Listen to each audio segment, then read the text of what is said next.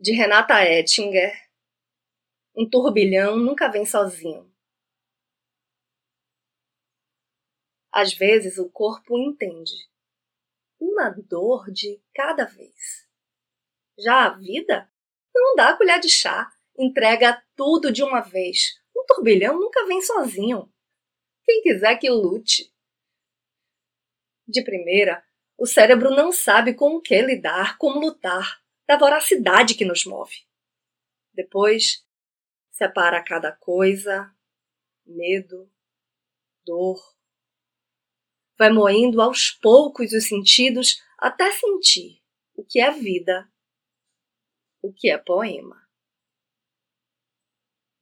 Eu sou Renata Ettinger e esse é o Trago número 340.